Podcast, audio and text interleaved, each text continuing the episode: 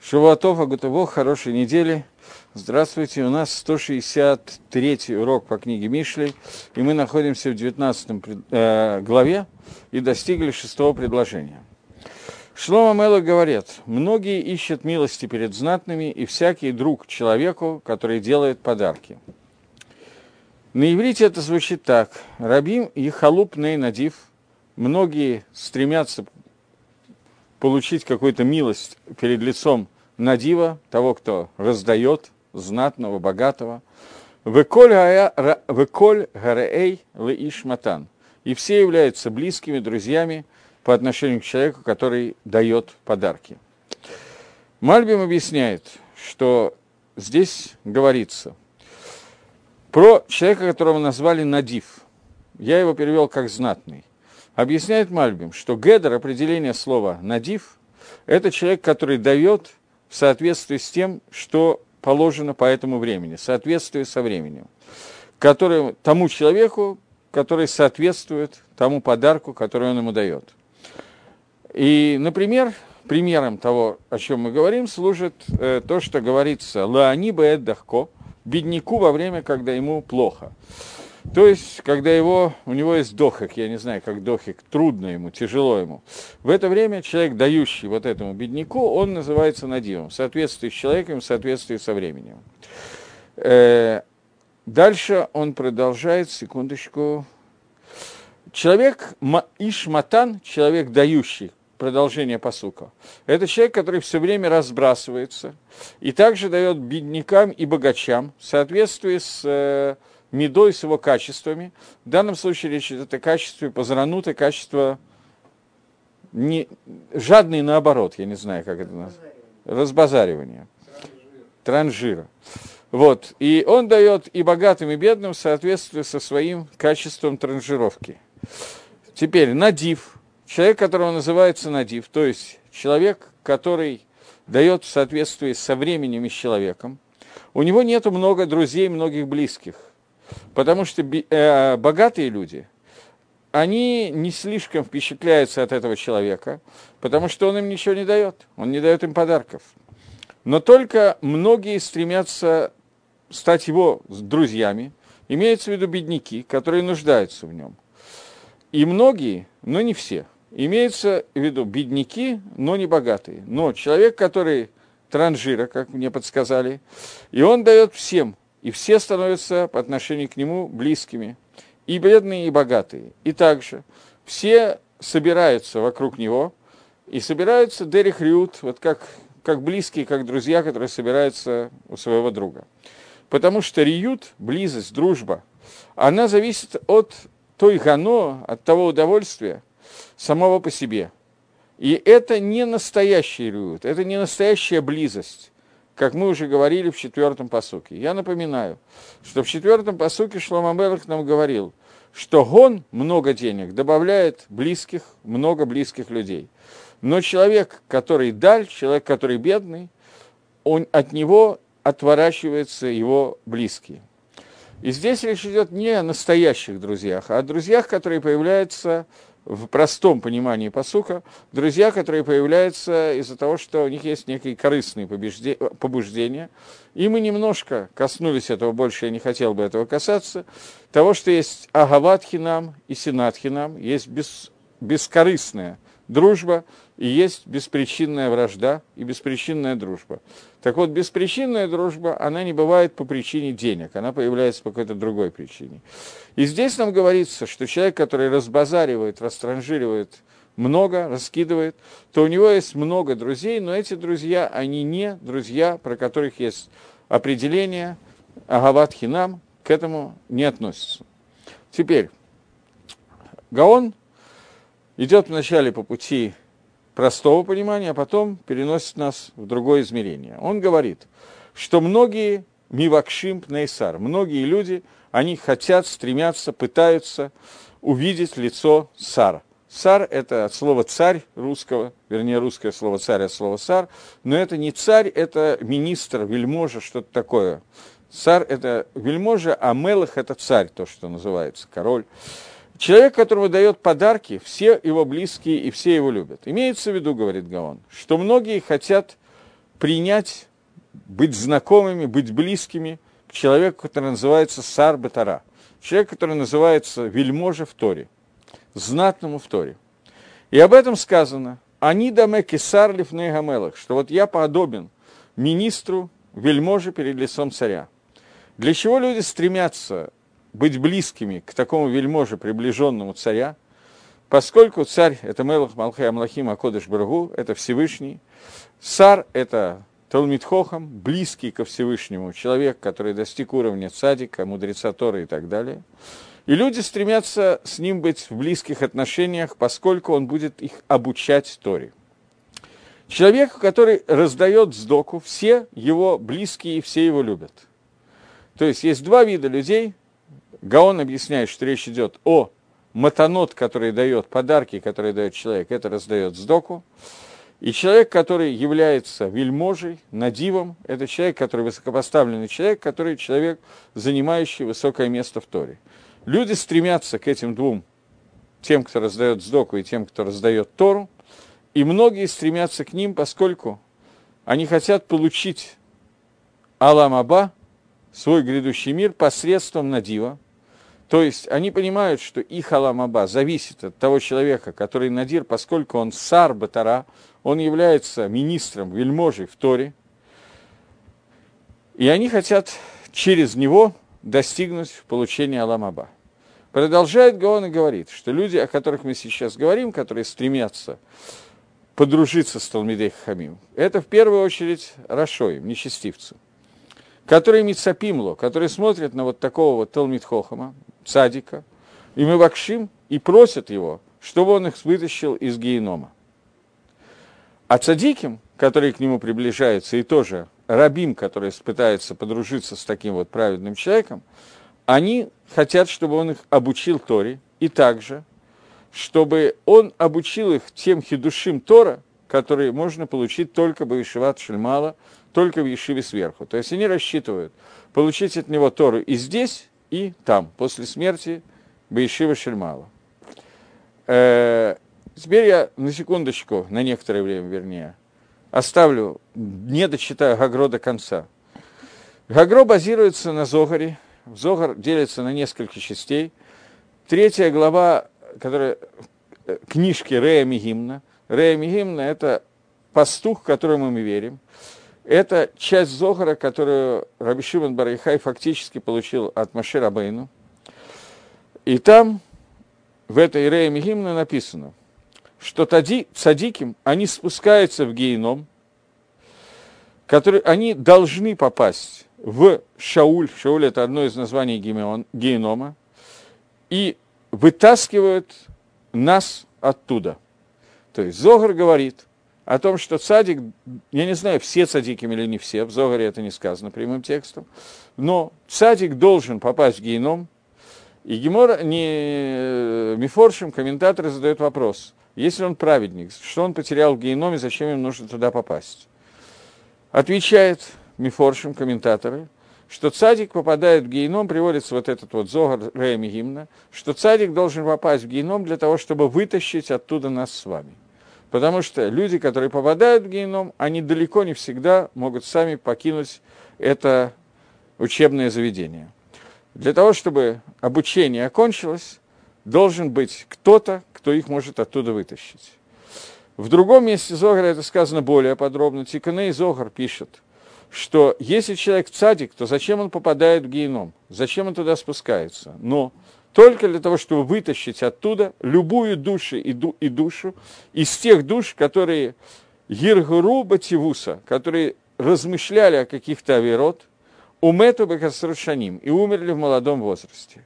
Здесь Зогар говорит более подробно о назначении цадика в геноме.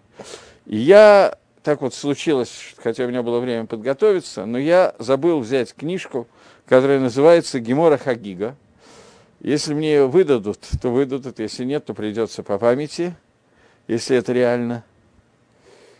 Очень талантливо я сделал. Гемора Хагига на последнем дафе задает вопрос, что откуда мы учим, что Талмидей Хахамим, сейчас, секунду, Мне да выдадут Гемору. Спасибо, я очень извиняюсь. Э, в Геморе Хагига на Дафе Кавзайн, последние буквально строчки, которыми кончается Масехет, довольно странная история здесь есть, рассказывается. Я использовал, когда с кем-то из детей оказался после семинара в Москве, я их повел на Красную площадь показать, что это такое, одного, одного, да, одного ребенка, который со мной был на семинаре, и рассказал им эту Гемору. Гемора говорит, ну, я ее потерял. Э, Омар Раби Лезер, говорит Раби Лезер, Талмидей Хахамим, мудрецы Торы, Эйн Уршель Геном Шалетет Багем. Э, огонь Гиенума не властвует над ними. Кальва Хомер и Саламандра. И учим мы это Кальва Хомер от простого к сложному из Саламандры. Саламандра, что это такое? Раши должен объяснять, вот Раши говорит, саламандра – это такая хая, такое животное, которое получается, творится из огня, когда зажигают огонь в одном месте, он горит в одном и том же месте 7 лет, постоянно, без малейшего הפסק а, без малейшего отключения, то в нем рождается такое животное, которое называется саламандра. Что саламандра является производным от огня, и человек, который берет кровь этой саламандры и мажется этой кровью, то этого человека на него не действует ур генома, на него не действует огонь генома. И, а, просто не действует огонь, просто не генома, просто огонь. Он не получит ожоги. Тем более Талмит Хохам, что все его тело – это огонь, поскольку написано «Кох девреаэш наум хашем» – есть сила слов огня у Торы, об этом свидетельствует Всевышний. Поэтому Талмит Хохам – который весь состоит из Торы, его суть – это Тора, то он весь состоит из огня, тем более и тем более, что огонь генома на него не будет действовать. Говорит Ришлакиш, что ор геном не воздействует, не владеет по шее Израиль, грешниками Израиля.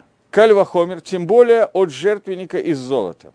Жертвенник из золота на нем золото только как динар, только величиной с динар, то есть очень тонкий слой золота на нем. Ну, не такой тонкий, но слой золота в динар. И на несколько лет, который жертвенник служит из золота, Эйнор этот Бог, то огонь, который вносится на этот жертвенник, не расплавляет его, не работает над ним. Грешники Израиля, что они, даже грешники Израиля имеются в виду, которые наполнили мицвод как ремон, как гранат – то есть там грана состоит из зернышек, также даже грешники Израиля полны мецвод. Я думаю, что все-таки мы понимаем, что не все грешники полны мецвод. Но, тем не менее, написано «Кипела гаримон рекотейха», Альтикли рекотейха рейканим, то есть не скажи, что те, которые рекот, ну, это трудно переводить, а скажи, что даже пустые из них, тем более, алихат камал кама, тем более, тем более, что огонь на них не действует. Нас интересует здесь первая часть этой геморы, которая говорит о том, что Талмидей Хахомим, на них не, не действует огонь, кальвахомер из саламандры, что если саламандра, которая рождена из огня, ее кровь является хорошим противожоговым средством, Гемора рекомендует к использованию, то тем более Талмидей Хахомим, которые все состоят из огня, э, огонь на них не воздействует, и огонь геном их не обжигают. Из этой геморы Гагро делает вывод, и на самом деле не только Гагро, а Мифоршу делает вывод. Есть еще одна гемора на эту тему, но я ее не приготовил, так что ладно. Из этой геморы делают э, комментаторы, э, мудрецы, объяснение, что мы видим, что зачем-то Талмидей Хахамим нужно спускаться в геном. Зачем? И вот здесь Гагро использует книгу Зохар, которая задает фактически этот вопрос – Зовар был до Гемора, это времена Танаим, Гемора это на несколько веков позже. И тем не менее Зовар задает этот вопрос и говорит, что Талмит Хохам, цадик, должен спуститься в геном для того, чтобы вытащить оттуда души тех людей, которые размышляли о какой-то гнусности и из-за этого умерли, э, не дожив свои дни до конца. То есть есть определенное количество душ, которые могут выйти из генома не сами, а только с помощью Талмидей Хахомим и Цадиким, которые должны спуститься, чтобы их вытащить. Нас утешают, я думаю, что не нас, а их, утешают и говорят, что эти Талмидей Хахамим, они спустятся в геном, геном им не повредит. Это приятно, но тем не менее они должны попасть в геном. Теперь, этот посук Мишли говорит нам о том, что человек, который надив, который раздает Тору, который дает каждому столько, сколько этому человеку нужно в то время, которое нужно, человек, который преподает Тору Берабим, многим людям, подобный человек, на него люди смотрят, обращают на него внимание и ждут от него того, что когда они понимают, что они могут оказаться в геноме, что им оттуда не выбраться без помощи этого человека. И надивом называется тот садик, тот Толмитхохам, который вытащит их из генома и так далее. Это первая часть посука. Вторая часть посука покороче. Он говорит, что человек, который ишматан, человек, который раздает, много раздает. Мальбим объясняет, что раздает одинаково богатым, бедным, всем, и поэтому все его друзья. Гаон говорит, что это тот человек, который низгар, который очень следит за митсвой что он открывает свою руку раздавать беднякам сдоку, и в Алам Габа, когда наступит Алам все люди будут его друзьями и будут как бы стремиться к нему, поскольку чувство благодарности, которое в этом мире тоже иногда существует, но редко, то в Алам Аба оно приходит в нормальное состояние, поскольку это Алам Эмет, мир истины. Поэтому человек, который раздавал сдоку и помогал людям в этом мире, к нему будут, у него будет много друзей в Алам Аба, у него будут близкие, которые ему помогут подняться в Аламаба за митсу Сдока, который он сделал в этом мире. Таким образом, посук делится на две части, так как его объясняет Гаон. Первая часть посука говорит про Надива, тот, который раздает Тору. Вторая часть посука говорит про Ишматан, тот, того, который раздает Сдоку.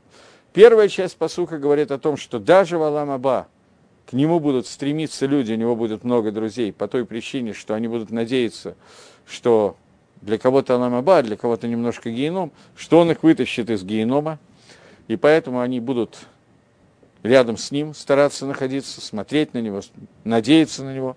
И вторая часть посука говорит об обратной идее, что человек, который раздает сдоку в этом мире, у него будет много близких в Аламаба, которые помогут ему достигнуть его скара, его награды. Две вещи, которые, о которых рассказывает нам Шлома Амелах в этом посуке по Гаону. Мальбим идет по пути Пшата и объясняет Пшада Пашут, что человек, который раздает сдоку, у него будет много друзей бедных, человек, который дает всем подарки, у него будут много друзей богатых и бедных, но Мальбим говорит, что обратите внимание на четвертый посук, что это не называется Агават Хинам, это не называется любовь ни за что, за просто так, это корыстная любовь, и, соответственно, у нее совершенно другой уровень. Два совершенно разных подхода, которые дают мифоршим к этому посуку. Вот, пока мы кончили посук Вав, и можем начинать следующий посук Зайн, который говорит, все братья бедного презирают его, тем более друг его удаляется от него, он гонится за неисполненными обещаниями. Такой немножко странный посук. Коль Ахейраш, все братья бедняка, Санегу, они все его ненавистники. Авки Марегу, даже те, которые были его близкими, Рахкумимену, они отдаляются от него. Мирадев Амрим Ло Гема. И отдаляет от... Когда идет преследование, Родев это тот, кто преследует. Они, когда он их преследует, они ему говорят, Ло Гема, не, не, не надо сюда. Не... Э, русский переводчик перевел это, что он гонится за невыполняемыми обещаниями. Посмотрим, я перевел дословно, а теперь посмотрим, как Мальбим и Гаон, по какому пути они идут. Тоже немножко разные пути. Гаон, э, Мальбим здесь очень короткий на этот посук. Он говорят, говорит, «Коль ахей раш санегу авким регу рахкуми мену мирадев амрим логема». Я перевел уже посук. Однако, бедняк – это человек, который раш – это бедняк, и далее это бедняк. Два слова на иврите и шесть они. Все три слова, они означают слово человек, которого не хватает, бедный человек. Раш – это самый бедный из всех, кто может быть. То есть из этих трех слов это самое бедное название. Он более бедный, чем Даль. Даль, Даль, бедный человек, просто бедный человек, он отдаляется от своего ближнего. Раш, от него удаляются его ближние, наоборот, я извиняюсь. Раш – это человек, от которого даже его братья начинают его ненавидеть. Тем более близкие люди, которые близкие были с ним, они, безусловно, будут от него отдаляться и ненавидеть его, потому что они изначально находились далеко. Что если братья, которые были близки, начали ненавидеть, тем более далекие люди, тем более. И тем не менее, он мирадев омрим э, гатифарот в омер. И здесь говорится, что он пытается преследовать, и говорят, килогема, ему они, что они относятся к нему, и они все равно продолжают быть близкими. То есть эти люди, несмотря на то, что он обеднел, они от, от него отдаляются, но отдалившись от него, они продолжают, они не близки к нему, но тем не менее они не, не ненавидят, они продолжают быть в нормальных отношениях. Но бедность ведет к тому, говорит Мальбим, что люди от тебя отдаляются, но она не ведет к полному разрыву между людьми. Гаон здесь идет по очень сложному пути. Мальбим выбрал Пшата, Гаон попытаемся разобраться. Он говорит, Коля Хайраш Санеху. Э, все братья бедняка ненавидят его. Ненавидят бедняка. Они его ненавидят все, включая братьев. Несмотря на то, что они были близки. То есть его близкие, тем более, что они отдаляются от него, и ему нечего сделать с этим вопросом. Марадев Амрим Логема. У него нет возможности, а только бежать за теми, кто говорят ему, логема, это вот не надо. У них нет никакого смысла, когда он преследует людей, они все равно к нему не приближаются. То есть, все, что он может, все, что у него остается, это дворим бетейлем. Это пустые разговоры. Логема, пустота. Теперь Гаон объясняет, что посука этот, он объясняет совсем не по прямому смыслу посука, и говорит, «Коля хайраш все братья бедняка, кто это такие братья бедняка, это авирот, который человек делал в этом мире. Он бедняк, потому что у него плоховато смецвод, а его братья, его, те, кто рядом с ним, это его авирот, который сделан в этом мире. Они миесрим атоба аламаба. Они делают ему исурим, они делают ему испытания, несчастья, страдания в аламаба. Несмотря на то, что они были его близкими, они были вплотную к нему. То есть, Здесь Гаон объясняет такую интересную мысль. Я сейчас вот не могу вспомнить, встречал ли ее где-то конкретно так подробно, как Гаон пишет. Он пишет, что несмотря на то, что у человека есть небольшое количество мецвод, и эти мецвод – это то, что называется его близкими, тем не менее, они далеки от него. Что имеется в виду? Что человек пытается приблизиться к тем заповедям, которые он сделал. Он находится в Алам Эмет, в Алам Аба. Алам Аба лихойра, как написано всюду. Человек получает награду. И награду, которую он получает, он получает всегда за все свои мецвод, которые у него есть. И на первый взгляд он должен получить награду за каждый хороший поступок и за каждую митсу. А здесь написано, что его близкие, то есть мицвод, который он делал, они удалены от него. Потому что мицвод не проявляется у человека а только когда кончается его авирот, его грехи. Все время, что у него находится авирот, который он сделал, то мицвод, вернее, награда за мицвод, не приходит из потенциальной энергии в кинетическую, не переходит. И это означает, что они будут далеки от него, поскольку у него остаются много авирот, которые он сделал. И вот они говорят ему логема, вот нет, не, не приближайся. Человек, который идет а, э, за своими дворем бетельным, за своими пустыми разговорами, э, он получает наказание, суд, в котором его судят, называется Кавгакела.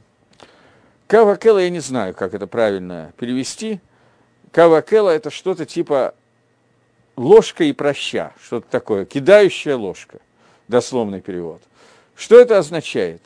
Это означает, что человек, который провел свою жизнь в дворе Бетейлем, в пустых разговорах, он проводил его просто так, то после того, как он умирает, его выгоняют из места с места. Он должен скитаться из одного места в другое, из-за тех дворим Бетелем, которые они, он говорил, и они постоянно преследуют его. С чем это связано? С тем, что дворим бетелем – это не авирот, это не лошенгора, я имею в виду, не авирот, связанный с языком, не преступление, которое он сделал. Это пустое, пустая трата времени, время, которое проходит сквозь пальцы вообще во никуда. И за это человек, который занимался этим, он должен получить наказание, за авейру он получит геном, за митсу он получит награду. За дворем Бетельни, за пустое времяпрепровождение, он будет слоняться. Как слонялся внутри этого мира, так будет слоняться дальше. Это то, что вкратце говорит Гаон. Теперь я хотел бы вернуться и рассказать это более подробно, поскольку я зачитал это, но здесь много вещей, которые достаточно непонятные. Обратить внимание просто надо. Во-первых, здесь написано, что человек, у которого есть авирот и мицвод, но авирот явно ну, больше их, чем мицвод. Поэтому этот человек после своей смерти оказывается в такой непонятной ситуации, что даже мицвод, который у него есть, они не находятся рядом с ним. Они удалены от этого человека. Поскольку мицвод могут вступить в силу, как бы результат этот мицвод начнет проявляться, только когда закончится наказание за авирот, который сделал человек. До этого мицвод останутся в стороне, а за авирот надо платить по счетам. Это то, что написано первая мысль. Вот на ней немножко остановимся. Перке вот есть Мишна, которая говорит, что как, не делай хижбона, не делай расчет мицвод и аверот. Перке вот Дарабиносан чуть более подробно рассказано, что люди могут считать, что да, я сделал какую-то авейру, я поступил очень нехорошо, но тем не менее, я сделал мицву, который может ливатель аннулировать эту авейру. Что Акодыш Брагу, такое впечатление действительно создается, когда мы читаем, например, 17-й дав Гемора Рожа Шона, 16-17 дапим, где Гемора делает анализ и объясняет, кто называется праведником, кто называется грешником, и Гемора, кто называется средним человеком. Гемора говорит, Рамбам ее всю приводит Лагалоха, только в сокращенной форме, что человек, у которого больше авирот, чем мицвод, он Раша – у которого меньше авирот, чем Мисвод, он садик, у которого 50% того, 50% того, он бейнани, он средний человек. И, естественно, Гемора говорит про то, как взвешивать Мисвод и авирот, как их считать, знает только Всевышний, потому что никто не знает награду за заповедь, никто не знает наказание за авейру. И мешколот, весы, которые существуют для этих измерений, гирьки от этих весов находятся только в руках Всевышнего. Это очень точные аналитические весы.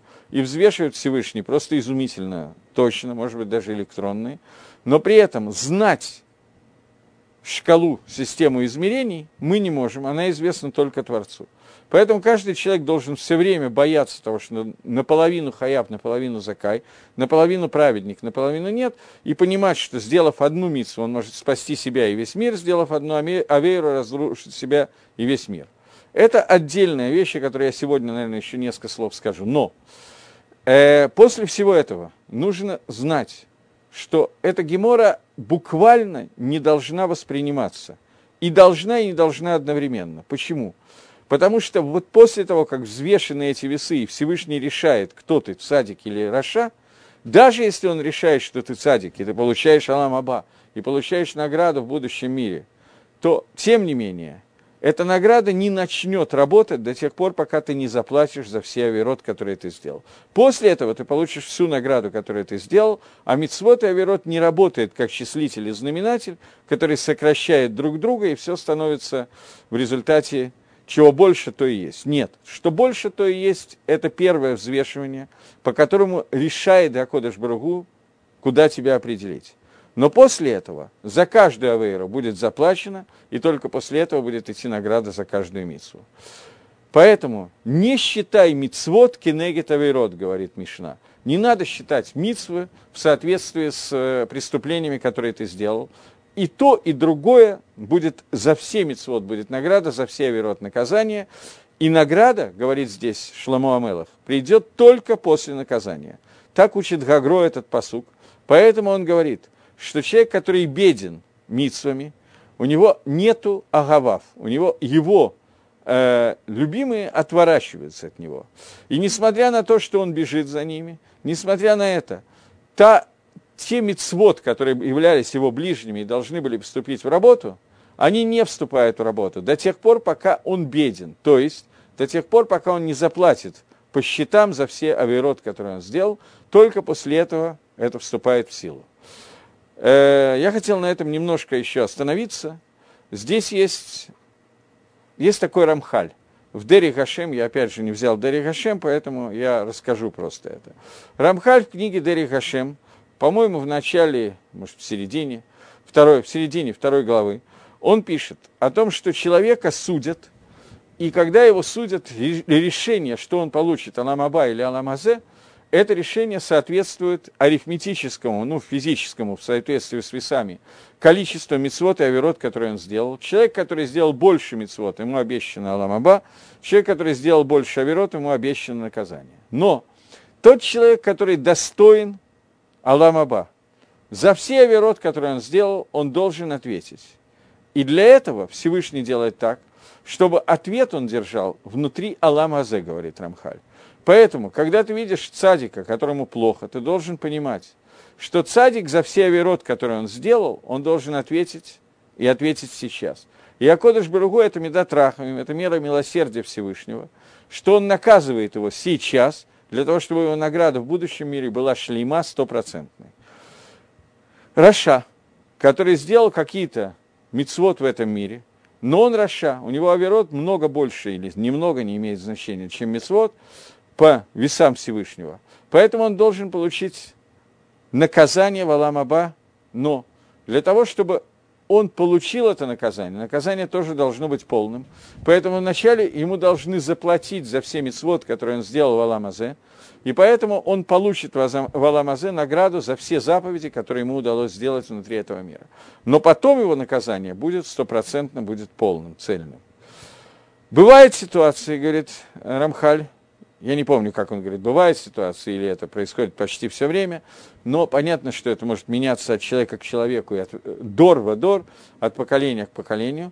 Бывают ситуации, когда у человека наказаний, э, те наказания, которые он получит в этом мире при жизни, этого не хватит, чтобы убрать все авирот, которые он успел сделать в этом, в этом мире. И тем не менее, ему положен Аламаба, ему положен грядущий мир.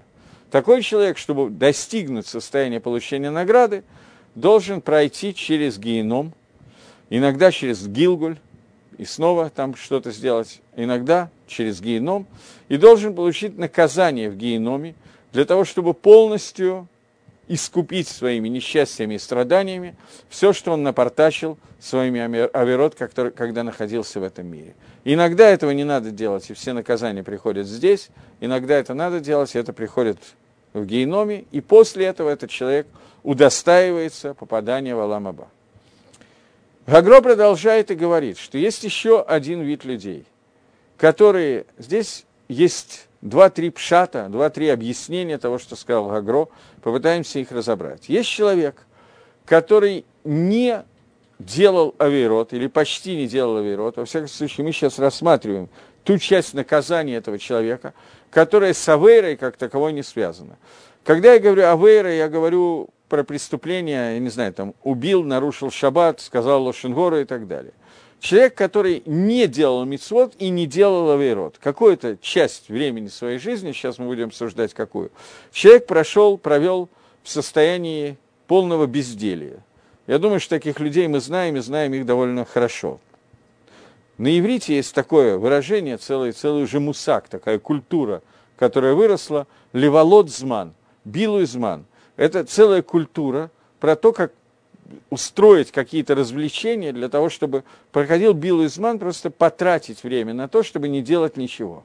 Во время Геморы это называлось Машаф Лейцим – место насмешников, там, где сидят насмешники. Например, те, которые, профессия которых находиться в цирке и проводить там все время, смотря на бой, бой гладиаторов, я не знаю, я привожу какой-то из, из конкретных примеров.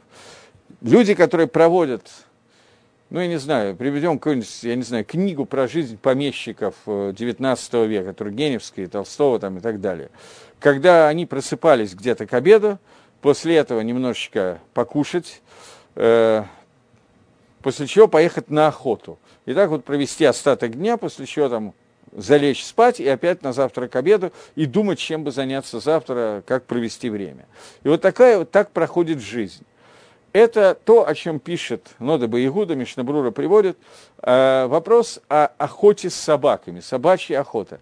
И он говорит, человек, который занимается собачьей охотой, я подчеркиваю, занимается, не сходил один раз, а занимается собачьей охотой, этот человек называется человек, сидящий бы Машав лицем, находящийся в компании насмешников. То есть люди, которые проводят время просто так, никак, не делают ничего. Их состояние – это не делать ничего. Теперь, э, эти люди, их наказание – это не геном, не Ганедон в качестве награды, их наказание – Кавакела. Ты провел время, слоняясь в этом мире из угла в угол, теперь тебя будут бросать между геном и Ганеданом, не давая зайти ни туда, ни туда. И это наказание, которое считается одним из самых страшных наказаний, которые могут быть. Оно обычно предшествует попаданию в геном, поскольку редко бывает, что у человека есть столько наказание за дворем Бетельным за пустые разговоры, потому что, как правило, если цадиким должны спуститься в геном, то человек, который проводил время таким образом, скорее всего, тоже туда попадет. Теперь, у меня есть небольшой комментарий на Гаона, я не знаю, кому он принадлежит. Чаще всего здесь в примечаниях мне дают комментарий Раби Ми, э, Рафминахи Менделя, ученика Вильнинского Гаона, но иногда есть какие-то примечания безыменные. Но мне кажется, что это то, что имел в виду Гаон, поэтому я зачитываю. То есть человек, который проводит время в дворе Бетелем, несмотря на то, что он не нарушает запрет на Лошенгору, запрет на лицанут, на насмешки и так далее. Поскольку он, этот человек, нарушает определенную вещь, а именно, дворим Бетелем – это то, что выходит человек, выводит человека из системы измерения, которая называется дат. У нас есть хохма, бина и дат, и задача человека – получить Тору Всевышнего, это хохма, Тора Шабихтав, письменную Тору, обработать ее, вывести из нее своды Галахот, это бина, и потом прийти к состоянию, когда он находится в состоянии аньюдея де. Я знаю Тору. Знаю Тору, это значит, он связан, михубар с ней, таким образом, что вся его жизнь – это исполнение того, что написано в Торе, того, что он прочитал, выучил, и это становится частью его. Человек, который занимается вместо этого дворем Бетелем, он выводит себя из хибура, из состояния соединения с Торой, и мера за меру его наказания, что он находится в Кавгакела, когда его бросают из, из места в место, у него нет никакого хибура, никакого соединения ни с чем, до тех пор, пока он не дойдет до состояния Ишува, до состояния сидения, нахождения где-то. Это первое объяснение того, что сказал Гаон – или Хойра – это очень понятное и правильное объяснение. Второе объяснение, что это речь идет не обо всех, то есть по первому объяснению, любой человек, который какое-то время потратил на дворим Бетелем, он должен пройти какое-то количество Кавгакела. Я не знаю, год, пять лет, один день, 15 минут, 150 лет, но какое-то количество Кавгахела должно пройти через него. Второе объяснение говорит, что речь идет не обо всех людях, потому что все люди какое-то количество дворим бетейлем говорят, понятно. Речь идет не о человеке, который один-два раза сказал на две минуты отвлекся и сказал дворим бетейлем, но кавана Гаона, кавана Шломо Амелаха, человек, который делает некий квиют, некое постоянство, он постоянно, постоянно занимается пустыми разговорами. Я думаю, что с такими людьми мы тоже знакомы. И только этот человек для того, чтобы прийти к состоянию Ишува, к состоянию Ишув да, к состоянию того, чтобы соединиться с да Тойра, этот человек должен пройти через Кавакела для того, чтобы попасть в, соединительную, в соединительное состояние. Или еще одно объяснение последнее, что Шлома Амелах имеет в виду, что человек, который регулярно занимается дворем Бетелем, не может быть, чтобы он хоть раз не нарушил и не пришел к дворим Асурим, к, к разговорам, которые Асурим. То есть человек, который говорит пустые разговоры, не может быть, чтобы он не сказал какую-то лошенгору. И поэтому за это ему положено это наказание. Таким образом, у нас есть три шиты для объяснения Гаона, три точки зрения, как объяснить, как Гаон объясняет этот посук, почему за дворем Бетелем положено такое серьезное наказание Кавгакела. Первое объяснение. Это человек, который говорит пустые слова, даже иногда каким-то образом он отрывается в это время от дат Гашем, от соединения с дат, да, знанием Всевышнего, дат это всегда соединение, поэтому человек будет отсоединен на какое-то время, его душа должна пройти наказание Кавакела. Для того, чтобы прийти к Ишуву, она должна слоняться, не находить места для того, чтобы прийти к нормальному состоянию. Второе объяснение, что это только сказано о тех, кто занимается этой как бы профессия, заниматься дворем бетейлем, заниматься какими-то вот подобными вещами, э, например, журналисты. Но журналисты, наверное, не только этим занимаются, это Лошенгора в основном занятие журналистов, такое основное занятие. Но, во всяком случае, человек, которого его профессия, его жизнь проходит дворем бетейлем, в таком случае только он должен пройти через Кавакела, но человек, который Мидей Пам иногда вдруг что-то такое скажет пустое, это не является дворем Бетелем, и я добавляю в скобках, это может даже быть в какой-то степени митсвой, доказательство Гемора, который говорит, что Рова, когда начинал свой урок Торы, он всегда в начале урока для Талмидей Хахом, чтобы их пробудить, поскольку, как вы знаете, во время урока очень хорошо спится. Это самое замечательное время для сна. Люди, которые страдают, страдают бессонницей, мне регулярно рассказывали, какие, какая у них бессонница. На уроке Геморы засыпают просто классно. Э, вот, для того, чтобы разбудить людей, Рова начинал урок с какой-то Милта до Бдихуса, с какой-то шутки, и тогда это не дворим Бетелем, потому что это необходимая вещь, потому что какие-то пустые разговоры, без них мир не может существовать, это необходимо. Поэтому этот комментарий говорит о том, что человек, которого дворим бетельным становится квиюту, постоянное место, место времяпрепровождения, то только этот человек получает наказание Кавакела. И третье, что человек, который занимается пустыми разговорами все время, он всегда придет к какой-нибудь Лошенгоре, какому-то лицануту, каким-то запретам разговоров. Поэтому этот человек получает наказание Кавгакела, которое соответствует его пустым разговорам, которые приводят к запрету Торы, то есть Кавгакела, которые его покидают немножко, а потом приведут в гейном. Это три комментария на этот кусочек Гаона. Таким образом, я мисакем всего Гаона в двух словах. Здесь написано, что все близкие братья бедняка, они от него немножечко отворачиваются и начинают его ненавидеть.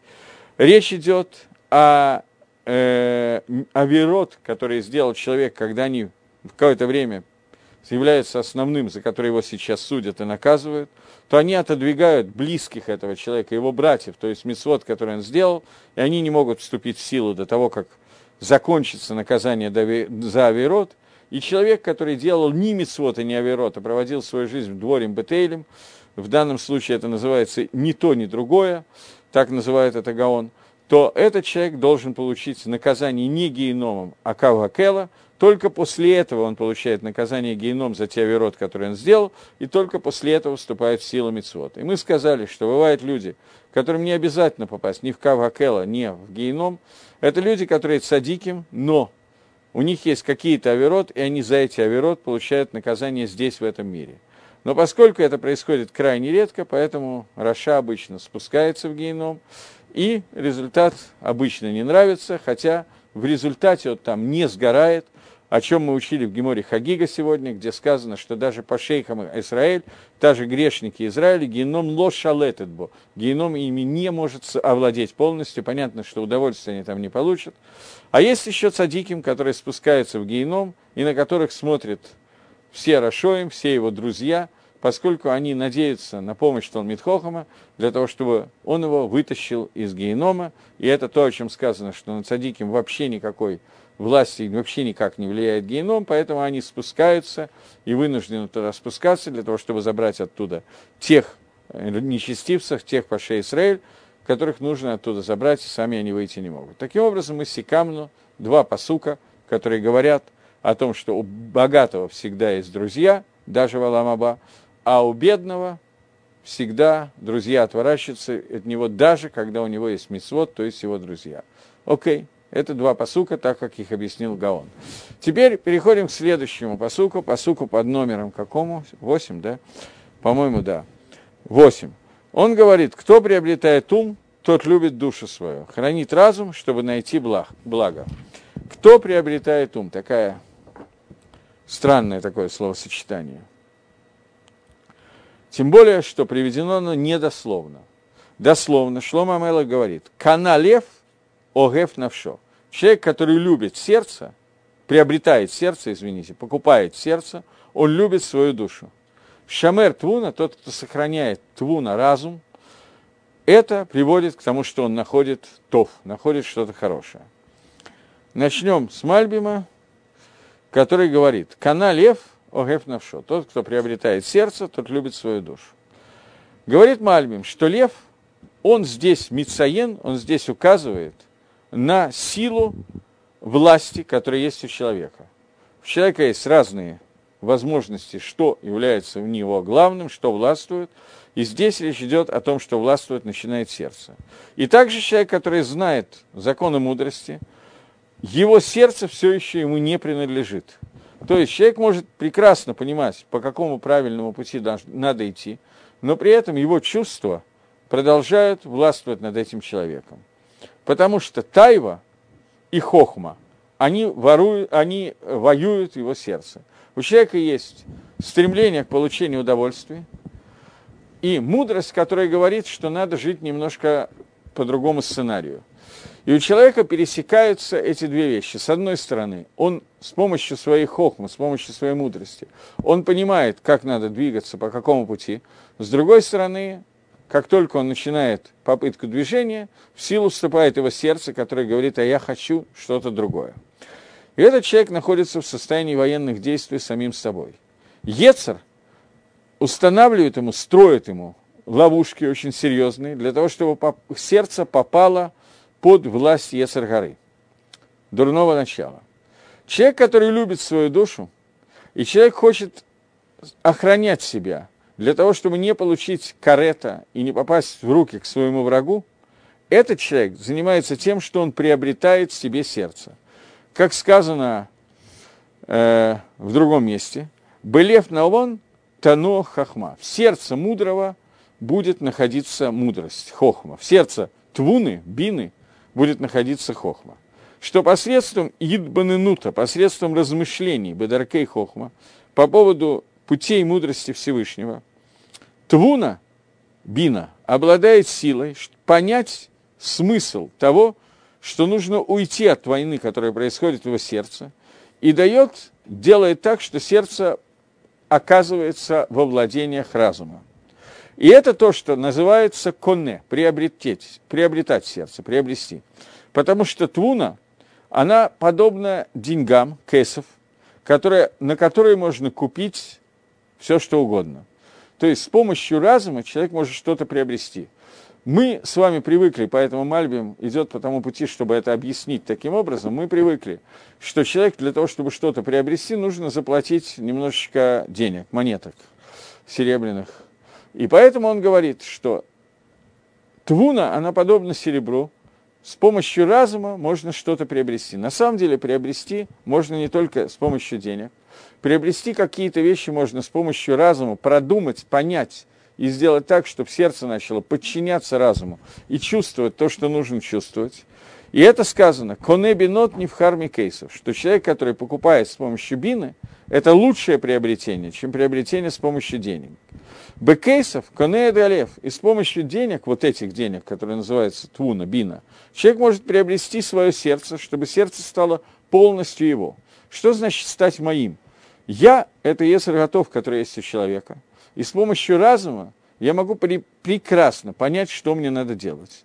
Но есть проблема, есть Ецаргара, которая мешает не только понять, но даже когда я понимаю, мешает это делать, потому что оно овладевает сердцем человека, и сердце начинает идти по пути чувства, а не по пути разума. И здесь объясняется, что с помощью разума можно приобрести сердце лучше, чем приобрести что-то с помощью денег. Объяснение, пируш что это происходит? Благодаря тому, что человек охраняет свою твуну, свой разум, и иногда просит, э, он видит, что посредством его разума он идет в состояние ра, в состояние зла, и понимает, что есть поддельные пути, которые стоят на его пути, для того, чтобы человек приобрел и обратился к диод, козвод, к неправильным э, к неправильной точке зрения, не знаю, неправильной гашкове, как, к неправильному мировоззрению. И он говорит, что если человек будет сохранять свою твуну, то есть сохранять свое знание, свое понимание, для того, чтобы только искать добро, то в этом случае он приобретет себе сердце, и его Яцергора не сможет двигать сердце в нетуды. Таким образом, путь объяснения этого посука Мальбима говорит, что есть понятие приобрести сердце, которое означает, что я очень коротко это приведу, другими словами, Рафисоль Салантер так пишет, но другими словами, что одна из таких основ мусара, которая учится именно из этого посука на самом деле, говорит о том, что мох шолет аль галев. Разум должен управлять сердцем. Чувства должны быть подчинены разуму человека. И когда человек понимает, как правильно себя вести, то он должен чувствовать это правильность своего поведения. И тогда у него выступает такой вот путь управления разумом и жизнью, который называется Мелах. Мелах – это Рашети, вот Мелах – это царь. Мелах – это Рашети, вот э, Моах, Лев, Кавет. Мозг, сердце, Кавет, печень. Печень – это то, что отвечает за двигательные функции, кровь, где, которая находится, в которой находится самая низкая часть души человека. Она зависит от лев, которая более высокая, а, то есть то, что является аллегорией органа чувств человека. Когда человек может с помощью разума заставить себя чувствовать то, что надо чувствовать, то после этого лев направляет свое чувство на то, чтобы делать то, что хотел сделать разум. И тогда этот человек, он ведет себя по правильному пути, он идет правильной дорогой. Поэтому слово «мелах» происходит слово «молих», тот, который ведет. Когда мозг человека управляет сердцем, а сердце управляет путями, каведом, то этот человек находится на уровне состояния, которое называется «мелах». И это как бы основная вещь. Поэтому, когда человек канелев приобретает свое сердце, то он любит свою душу, и в результате сердце начинает управлять душой. Но для того, чтобы это приобрести, говорит Мальбим, есть проблема, что разум, он находит много путей, которые являются не Дерих Гашем, а Драхим Мизуефим, не путем Всевышнего, а Драхим Мизуефим фальшивыми путями, которые строят, сто, строит и ставит на пути человека его Ецаргара – и разум подсказывает, что давай вот попробуем проверить это, давай пойдем этим путем, может быть, мы приобретем что-то большее. Человек, который шумер свою туну, охраняет свой разум от этих вещей, то он наверняка найдет тов, достигнет состояния, которое называется тов, состояние хорошо, добро. Теперь Гаон расширяет это и идет по очень похожему пути, но немножко расширяет и говорит. Человек, который каналев, человек, который покупает свое сердце – то есть он приобретает для себя сердце, которое является топ, хорошее сердце. И этот человек называется Огеф Навшу, человек, который любит свою душу. Шомер Туна, человек, который охраняет Туну, то есть хочет, чтобы она была в нем, его мудрость в нем сохранилась, он должен учиться для того, чтобы найти то, что называется Тов. А именно, для того, чтобы делать хорошие действия – и мицвод, и идти по, по пути Всевышнего, он должен постоянно заниматься тем, что он охраняет свой разум, то есть заниматься Торой, потому что для того, чтобы делать мицвод, необходимо знать, что хочет Всевышний, и сохранять свою бину, это значит находиться в состоянии мицва Талмуд Тойра. И я уже объяснял это в другом посуке, говорит Гаон. Этот посук я думал открыть, вот не знаю, успеваю я или нет, посмотрим сейчас где сказано о том, что Ирад Ашем решит дат. Боязнь Всевышнего – это начало понимания того, что называется дат. Дат – это хибур, соединение, знание и так далее. Я вначале хотел бы зачитать комментарий на этот посук. Я не уверен, что это комментарий, который Раби Минахи Мендель дает на Гаона. Может быть, это его отдельный комментарий на посук. У меня нету книжки Раби Минахи Менделя, и она дошла только кусочками. Он объясняет, что Нирело и дати, мне кажется, что то, что написано в этом посуке, это соответствует Хохму, Бина и Дат. То есть у нас написано Каналиев, Огефнав, Шамер Твуна и Лимцотов. Приобрести сердце, купить сердце. Потом сохранить бину. Твуна и бина это одно и то же. и лимцо тов, и найти тов.